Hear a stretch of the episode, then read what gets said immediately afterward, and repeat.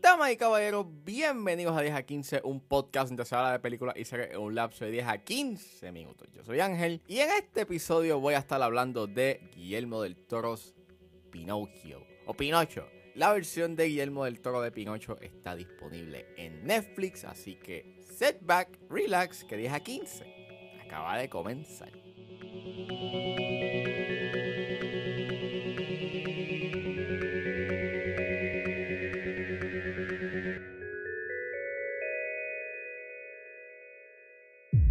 want to tell you a story. It's a story you may think you know, but you don't. Guillermo del Toro's Pinocchio es una película dirigida por Guillermo del Toro y Mark Gustafson. Y es escrita por Del Toro, Patrick McHale y Matthew Robbins, basado en el libro del mismo nombre de Carlo Collodi.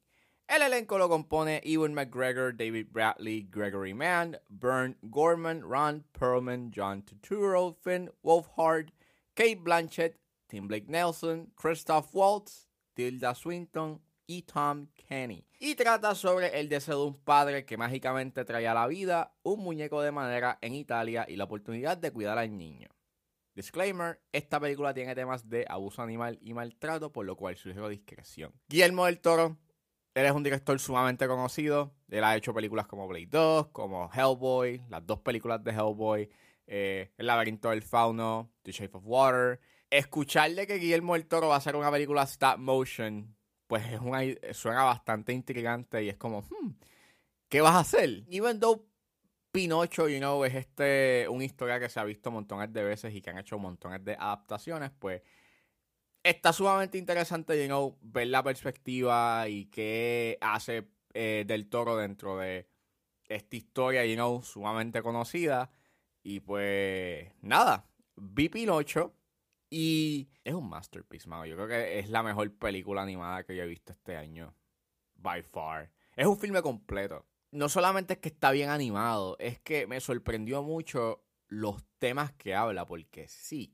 Este año hemos tenido como tres películas de Pinocho. eh, la que Polly Shore hizo, la versión live action de Disney y esta. Y a pesar de que los temas que se hablan aquí sí se ven un poco en la versión live action de Pinocho, la manera en cómo los trabajan aquí, me sorprendieron mucho y tienen un cierto tipo de, de nuance y profundidad y, y un cierto tipo, y también trae un cierto tipo de complejidad que me sorprendió mucho. Y claro, a mí, no debería de ser sorprendente porque pues a pesar de que una película sea animada, tú puedes traer unos temas know, complejos y una historia know, compleja a la mesa. Eso es algo que pues Del Toro ha hablado constantemente y más este cuando fue a el Late Show de Jimmy Fallon en donde él dijo lo siguiente de que la animación no es un género solamente para niños, la animación es arte, la animación es cine. Y este año en donde pues en esta edición de los Oscars, en eh, la pasada edición de los Oscars, estaban como que tirándote una tangente y una narrativa de que no, la animación es para los niños solamente y como que minimizando, you know, la artesanía y el trabajo que se hace, you know, dentro de una película animada, porque sí, hacer, hacer cine es difícil, pero hacer una película animada es mucho más difícil porque ti- tienes que tener todos los, todos los elementos en cuenta, you know, cuando se hace una película también tienes que tener unas habilidades adicionales, o sea, tienes que saber o dibujar, o tienes que saber animar, la paciencia, you know, y, y- y calma para tú poder hacer, you know, algo en stop motion. Y esa artesanía tú la puedes ver en esta película. Está, la animación de esta película es tan, tan, tan llena de vida, es tan viva, es tan hermosa. Me encanta mucho cómo los personajes, you know, y cómo los modelados no se sienten como modelados, se sienten como personas, se sienten como actores, como dice Del Toro. O sea, me encanta mucho cómo, pues, even though es, ya es planeado, capturan esas imperfecciones o esos momentos bien improvisados, you know, de, de, una persona, you know, a veces patean este, botellas o a veces se, se caen o como que tambalean y la manera en cómo se mueven es sumamente fluido.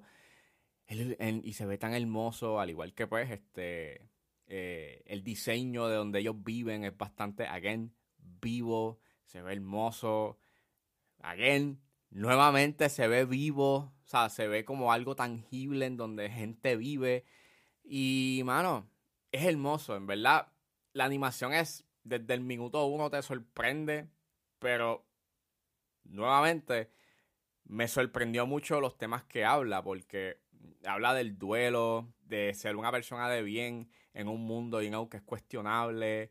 Entonces, también te habla sobre la esencia de una persona y, y como dije, esos son temas que sí se hablan en la versión live action de Pinocho de Disney, pero aquí me gusta cómo te profundizan y le traen un cierto pues, matiz complejo. A que sí, tú tienes que obedecer, you know, a tus padres y a la autoridad, pero también llega unos puntos en donde la película te hace cuestionar sobre ese statement de obedecer a tus padres o obedecer a figuras mayores o de, o de respeto o de autoridad, porque hay puntos en esta película en donde esas figuras de autoridad hacen cosas pues incorrectas o que son malas y entonces te hacen cuestionar tu esencia como individuo y tus valores y me gusta mucho esa conversación que trae a la mesa de que no todo el tiempo tú puedes obedecer, you know, este, sin cuestionar la, autoridad o la figura, you know, este, de respeto, porque pues esas son cosas que tú no ves en, en la versión live action de Disney. Y es sumamente difícil no poder como que comparar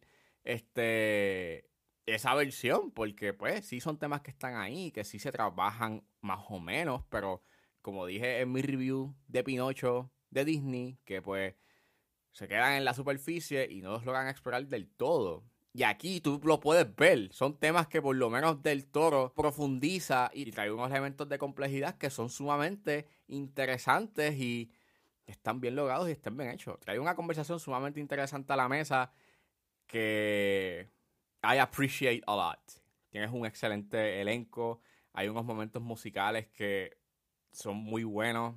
Y, me sorprendió mucho que fuese un tanto musical, pero no llega a ser como que annoying. Eh, tiene un buen balance entre los números musicales y de diálogo. La banda sonora de Alexandria Desplat es excelente, es hermosa, es sumamente e, emocional, más al final. Y, mano, bien graciosa. Me encantó mucho de que Even Though es una, peli o sea, Even Though es una película eh, bastante amena. Hay unos momentos en donde Del Toro como que logra manifestar unos elementos de horror que funcionan y que son graciosos. Disturbing también, pero graciosos nonetheless, porque la primera vez que aparece Pinocho, no te lo pinta como algo happy, te lo pintan como algo sumamente disturbing. Es como... Hmm. Me, me gusta mucho, me gusta mucho que Del Toro como que está aware de que una creación de madera y no que cobra vida, pues es, una, es un pensamiento un tanto horripilante y espeluznante y, juega con esa idea.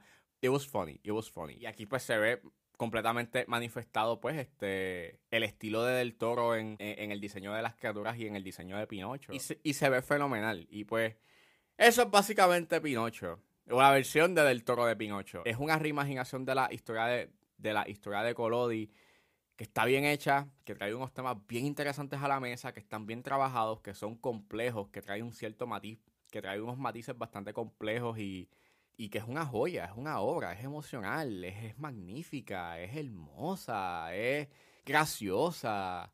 Y deja claro de que los remakes o reimaginaciones no son malos.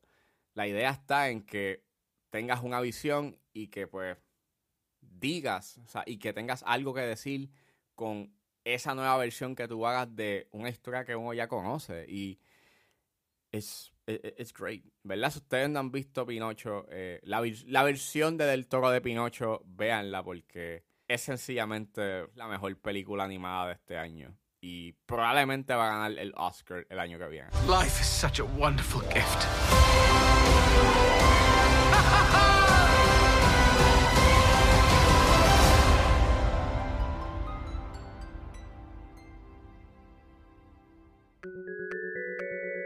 Bueno, eso fue todo en este episodio de 10 a 15. Espero que les haya gustado. Suscríbanse a mis redes sociales. Estoy en Facebook, Twitter e Instagram como angeles.pr. Recuerden suscribirse a mi Patreon. Me pueden buscar en la plataforma como Ángel Serrano o simplemente escriban patreon.com 10 a 15.